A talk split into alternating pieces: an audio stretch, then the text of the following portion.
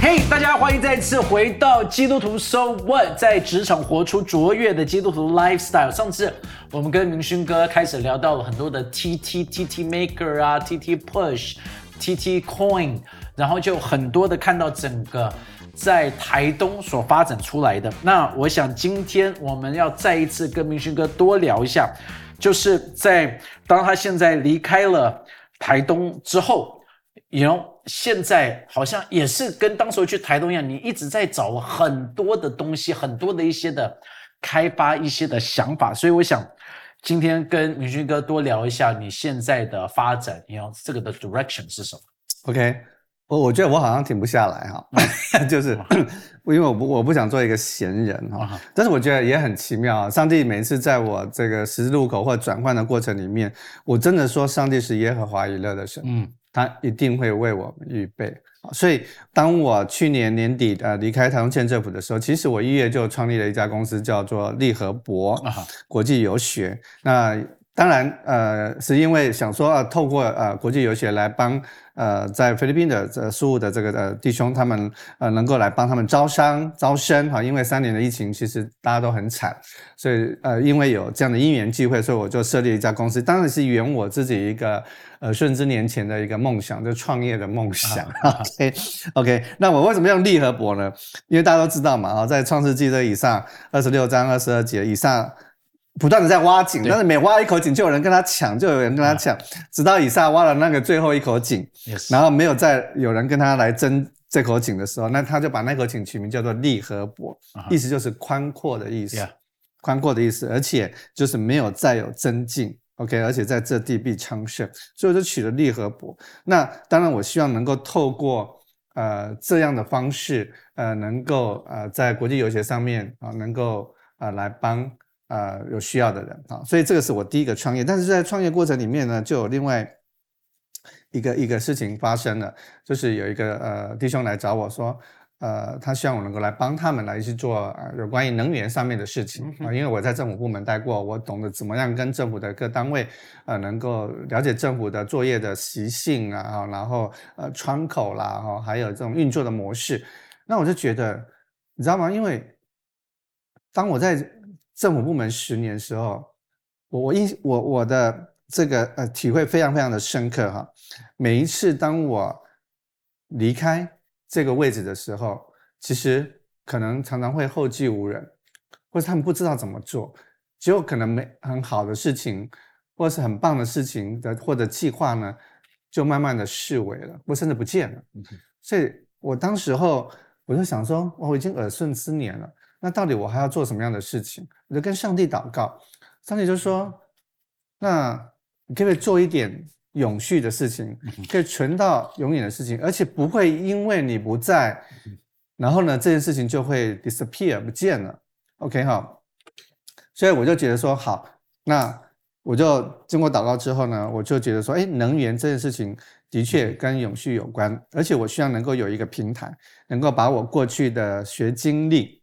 他这几十年的呃工作的经验，能够在这个平台上面能够去加值，能够创价，所以当时候我就呃答应这个呃 陈董啊，就是我们弟兄围城，我就说好，那我就我就进入到这个台湾盼路这个新能源这家公司里面去哈。那我进去的时候，其实呃这家公司最主要是在做波浪发电。可能大家什么什么是波浪发电啊？或者波浪发电连听都没有听过。其实海洋能啊，基本上我们现在全世界所用的电量，全世界用的电量大概不及海洋能海洋能的零点零二 percent。嗯，换句话说，海洋能源其实是很大的。但是如何能够让海洋的能源能够被开发出来或被应用出来，当然也需要很大的呃资金来去做这件事情。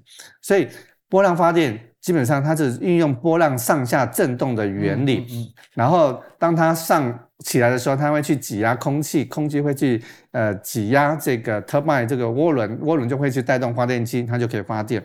啊，然后在波浪往下的时候呢，同样另外寻一个方向的气流又会进来，那涡轮会继续旋转，然后继续发电，所以它的概念基本上是这个样子。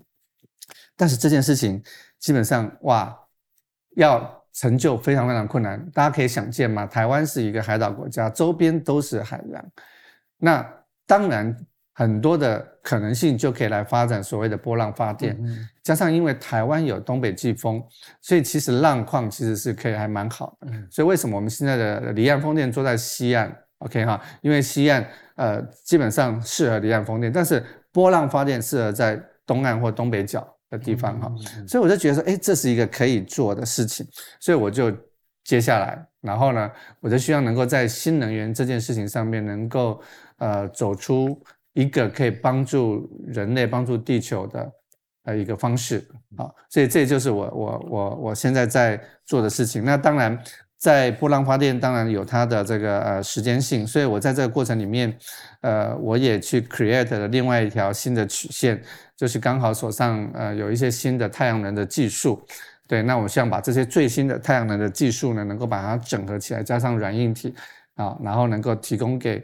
呃，目前现在全球大家都在谈所谓的呃净零碳排这件事情，二零五零年如何达到净零碳排？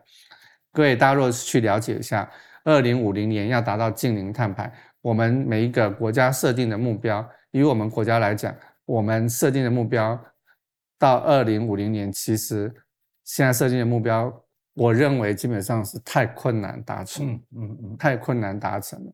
好，比如说二零二五年，我们的再生能源要从六趴提升到十五趴，剩下两年的时间。对，再生能源如何从六趴提升到十五趴？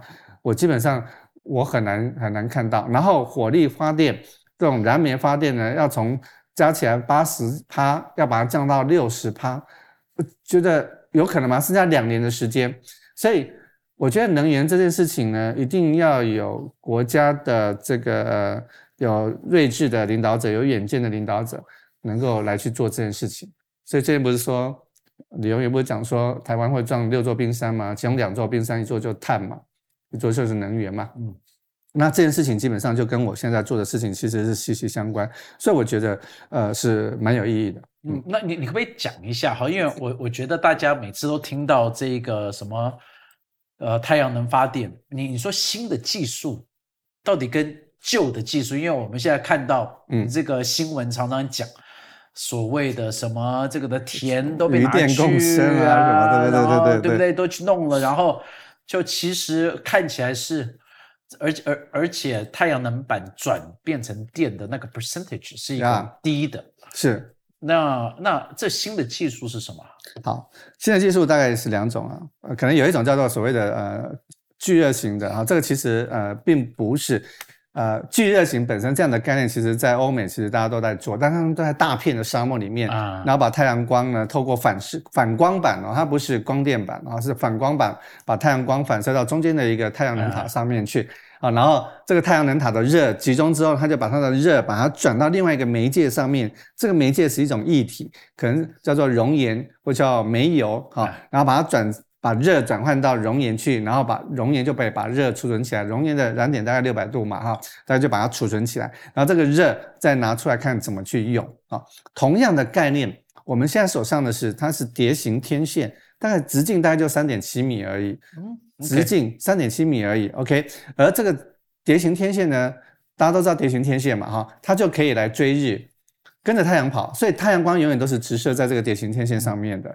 所以太阳到哪里，它就跟着太阳跑。所以它的效能基本上我都是追日的，所以我不会因为反光板是面对东方的哦，所以只能够接受东方的阳光。OK，那那太阳跑到西方去，这个反光板就没有用，所以我的效能就会比他们来高。OK 哈，那。而且它又是可以模组化的，我用可以用小型区域的面积，我就可以来达到这样的效果。那我们可以用现在的煤油，煤油的燃点大概三百度，那我就把煤油储储存起来。所以我是创能，把太阳的能拿下来，然后又储能，把能源储存起来，用另外一个媒介储存起来。当我需要的时候，没有太阳的时候，我就把这个煤油拿出来，因为有热嘛。对，三百度的煤油储存起来，我就把这个热拿出来，我去驱动一个蒸汽引擎，驱动一个发电机。然后你看，蒸汽超过一百度就有蒸汽，就会驱动蒸汽引擎，就会发电。所以我就把这个热拿来去做发电，然后发电之后的余热，我还可以去做制冷，我可以产生冰库、冷藏、冷冻，OK 哈。所以过去的冷藏、冷藏、冷冻这些东西全部都是靠市电的，靠一般家里面的电呢，那个电费很高的。但是未来我们这套 solution 是不需要用市电的，我们用热取下来，我可以用热去转成冷，冷热之间本来就是能量的一种转换，OK 哈，所以我就可以用这样的东西来去做一个整套的 solution，这是第一种。第二个，你刚刚提到光电板。啊，我去云林县的时候，云林县政府的人就跟我讲，哎，宇轩，我跟你讲哈，这个我们云林非常讨厌光电板哈，你只要看到有人来谈光电板的，大概从县长下来，全部人都被 踢踢走哈。所以我说，我说没有，我不我不是谈呃传统的光电板，我要给你们一种新的 solution，而且我是跟农业结合在一起的光电板。我的光电板是怎样？你们想想象哈，外面很多很多的光电板都躺平的，对不对？要么一点点斜的嘛，哈。而且它很厚。对。为什么？因为它要风吹日晒雨淋，所以它要层层的保护钢膜啦，哈，什么厚厚的玻璃，还有一个 EVA，特别是 EVA 这种塑胶的东西，它是很容易污染的。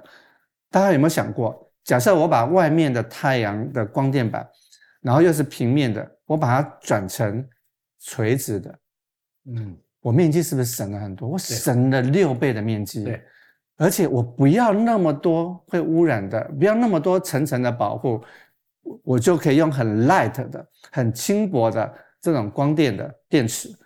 OK，好，然后呢，我就放在室内，可以吗？我不要放在室外，我就不要去清洗了，我把它放在室内。OK，然后因为我放在室内呢，大家就会问一个问题：那你光怎么进来？对，OK，所以。我们有另外一个 patent，另外一个专利就是我把导光筒，我用导光筒把外面的光把它引进来，你知道吗？太阳能板太热效能更低哦，OK，过热效能就很低，发电就效能很低。是，所以我的导光筒我可以什么？我可以把我的紫外线，可以把我的红外线把它过滤掉，我只让可见光进来。嗯。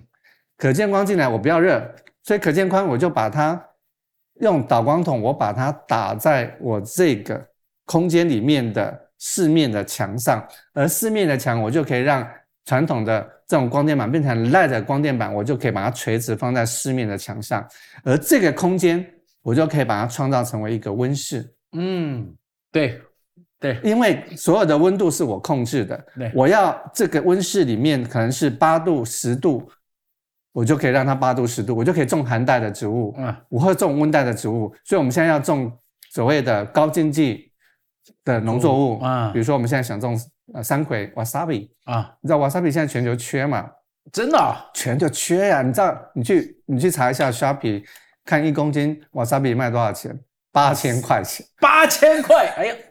八千块钱啊，还有卖到九千的啊！你知道去日本吃瓦萨比，他们是这样磨的嘛，对不对？哈，磨的。OK，那日本静冈县反正是生产量最大，但是因为气候变迁，它变成少量。那台湾是阿里山在种嘛，但是因为种那个都要造成土石流问题，所以加上气候变迁，加上整个环境，我们有没有可能创造一个稳定的种植的农业环境啊？这件事情，然后光电全部都是由自然而来的绿电。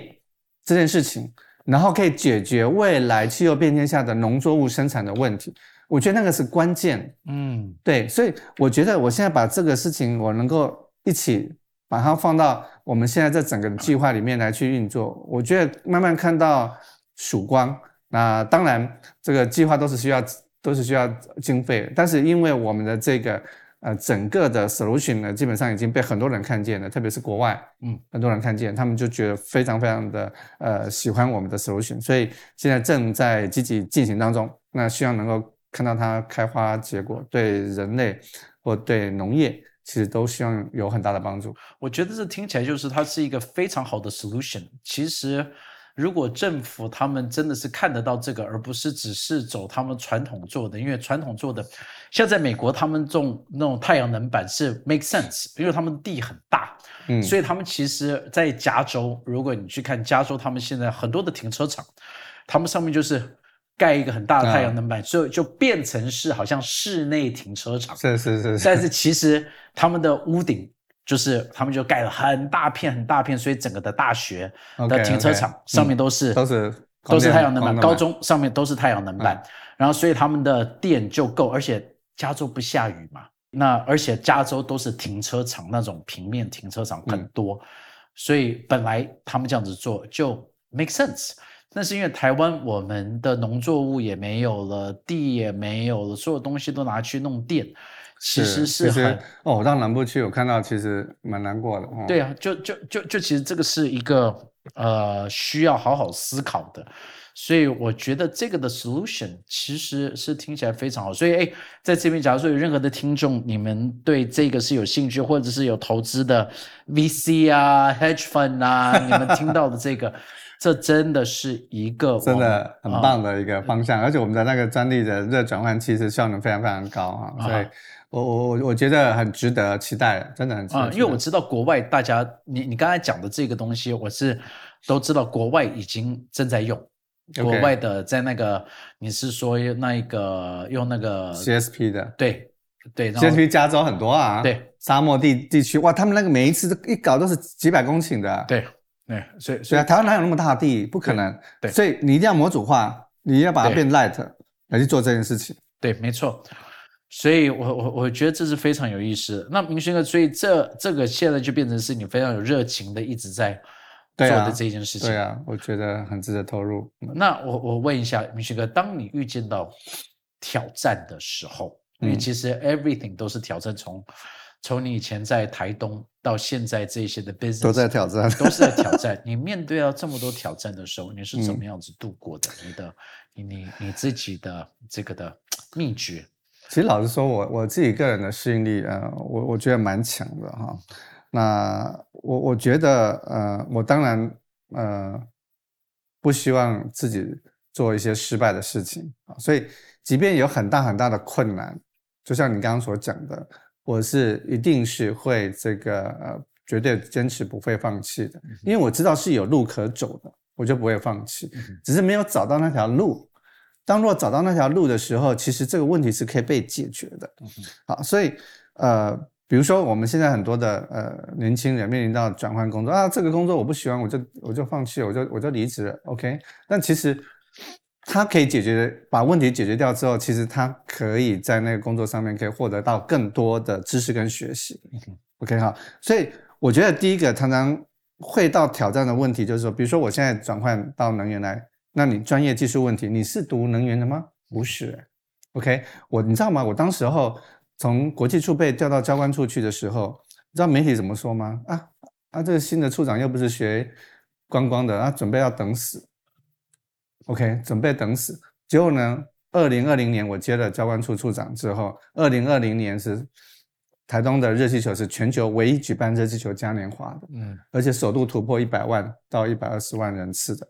所以你要找到那个解决的方案，所以我当时候是应用科技的方式。来告诉媒体，我一定有办法可以来解决，我一定会办。所以我觉得科技、技术、专业问题，你就是大量的去吸收、去查找、去摄取，然后呢，再不会就是去问专业的人。嗯哼，对，你要把你自己当成你是一个整合者，你不可能什么都会，但是你却可以整合各样各的技术。对呀，这是第一个。第二个就是说，新的工作或新的职场。第二个就是说。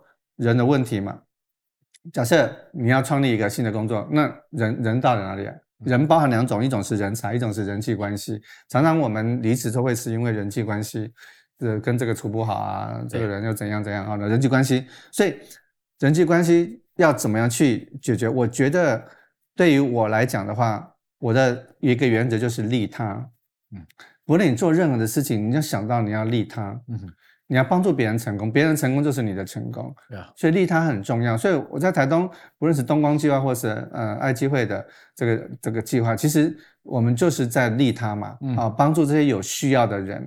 所以你在职场上面，同样你的同事也好，你的长官也好，你的其他的公司也好，若是你能够用利他的态度去面对的话，你的人际关系会很好的。嗯嗯嗯。OK 哈，帮助别人成功，你一定会成功。第二个就是说人才。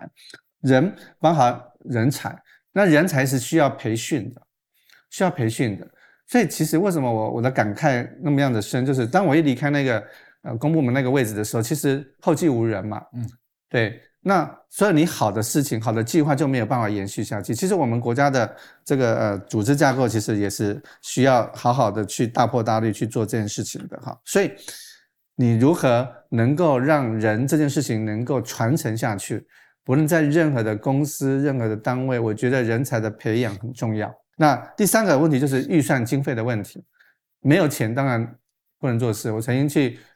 去募募资的时候，一家公司的老板就跟我讲说：“这个呃五分钱可以可以夭折一个英雄汉。”嗯，OK，我说：“哦，原来是这么这么看的。”OK，五分钱可以让一个英雄汉死在路上，所以我觉得钱这件事情就要想办法去找出钱在哪里，然后你能够去把所需要的经费能够要到。所以其实老实说，我现在也在做同样的事情，当然有没有困难？当然有困难。但你如何让你把你自己的产品，若是好的产品，你如何把它包装好，然后去行销，然后去推广，然后去说服别人愿意来做这件事情？所以这些事情可能都是我们在面对新的工作职场转换的时候，我们都会遇到的困难，或是你即便你现在在一个工作做很久，你一样会可能会面到同样的问题啊。所以我我举例，比如说 AI，到底 AI 对我们影响大不大？很大。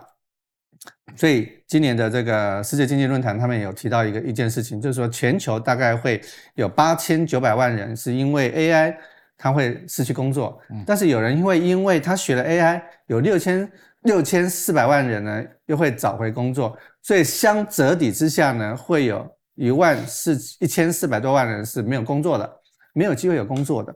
然后他又讲了一件事情，说那到底什么样的？事情是不能不会被 AI 取代掉的，我觉得这个蛮有意思的。嗯，他提到提到提到三个，第一个就是创意，嗯，因为 AI 是从大量的数据库里面、大数据里面，然后去产生的 proposal，产生什么样的文件出来，对不对？那些都是死的东西嘛，对，都既有的东西嘛，所以新的东西、创意的东西，它如何能够产生出来？所以还是要人，还有上帝创造我们这个大脑的创意。第二个是情感，嗯，比如说我在跟当时沟通的时候啊，我可能在在诉苦啊，我可能在在聊，在在在谈我这家里的困难啊、问题啦，这样的情感其实是要在人与人之间的沟通里面，你才能够去 catch 到你现在跟你谈的人的情感现在在什么样的变化当中，这是目前现在 AI 做不到的。第三个是执行力，AI 可以给你很棒的 proposal 没有错，但是 proposal 给你之后，然后呢，then 然后呢，对，谁去把它执行出来？对。才会有结果嘛，OK 好，所以我觉得我们不要因为 AI，然后我们就受挫。你如何让你自己在创意、在执行力上面，还有在你的情感上面，特别是基督徒，我觉得那是我们得胜的秘诀。嗯，因为我们有上帝，所以我们很懂得如何在上帝圣灵的保护里面，我们用情感去跟别人交流，去帮助别人，这件事情很重要。所以其实我要加上第四个，呃。灵啊，嗯，灵这件事情，我觉得灵这件事情是我们基督徒独特而有的，因为我们因为信着上帝，信着耶稣，是圣上帝就把圣灵放在我们的里面。我觉得这件事情那个是得胜未来关键的秘诀。嗯，我们一定要真的能够在未来的 AI 的时代里面，我们要善用上帝给我们的嗯这样的能力。嗯嗯，哇，我觉得今天哈听了明勋哥这样子分享，特别是最后。这几个给大家很大的一个的盼望，因为一直讲 AI 会把人类给弄掉，AI 会抢走所有的工作，其实并不会，因为你听到了，在这一边，其实我们还是有很多很多的优势是 AI 没有办法拿走的。